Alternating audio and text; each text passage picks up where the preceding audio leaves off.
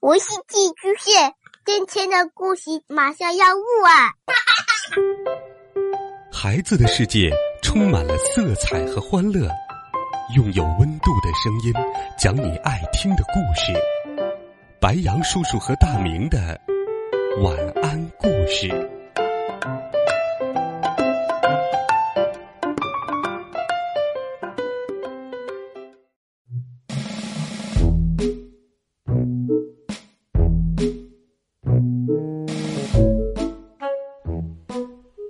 小朋友们，晚上好！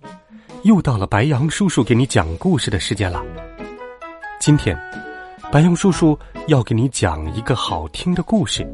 今天我们要讲的故事叫《谁偷了包子》。妞妞家里开了一个包子铺，可是每天要关铺子的时候，都发现少了一个包子。妈妈以为是妞妞偷吃了，妞妞很委屈。那到底是谁偷吃了呢？我们一起来听听吧。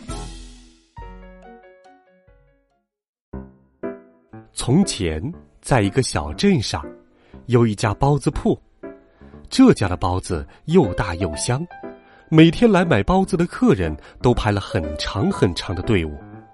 包子铺的生意好极了，妈妈每天忙得团团转，妞妞却觉得很孤单。要是能有个弟弟或妹妹一起玩，该多好啊！这天生意非常好，晚上快关铺子的时候，只剩下了八个香喷喷的煎饺子了。叮铃，叮铃，绸缎店老板推开门走进来，给我拿五个煎饺。盘子里只有三个了，妞妞有点困了，打了个大大的哈欠。啊。哎，怎么回事？盘子里原来有三个煎饺，怎么只有两个了？另一个哪儿去了？难道是我看错了？他使劲儿揉了揉眼睛，再看，还是只有两个。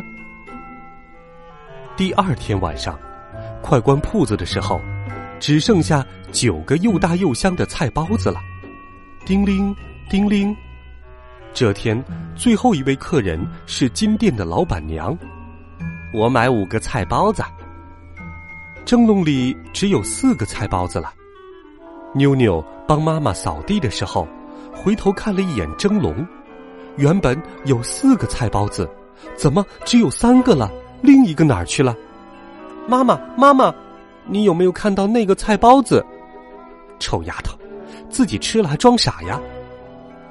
妞妞觉得很委屈，包子到底跑哪儿去了呢？妞妞决定抓住偷包子的小偷。她想了一个好办法。这天晚上，妞妞悄悄的溜进铺子里，拿了五个包子放在桌子上，又去厨房拿了一些面粉撒在桌子周围。布置好后，她悄悄的躲到了桌子下面。啊，天都亮了。原来，妞妞在桌下等着等着就睡着了。她赶紧爬出来，往桌上一看，五个包子少了三个，盘子里只剩下两个，而妞妞撒的面粉上开着一朵一朵小小的脚印花。夜晚再次来临，妞妞又将包子放到桌子上。四周用盘、碟、碗垒得层层高，还把又湿又滑的油洒在地上。叮铃，当啷，咔嚓，哐当！听到响声，妞妞赶紧从里屋跑出来。包子小偷滑倒在了地板上，原来是一只瘦巴巴的小黑猫。你是不是因为太饿了，才偷吃东西呀？妞妞轻轻的抱起小黑猫，妞妞给小黑猫起了个名字，叫闹闹。闹闹，你就当我弟弟吧。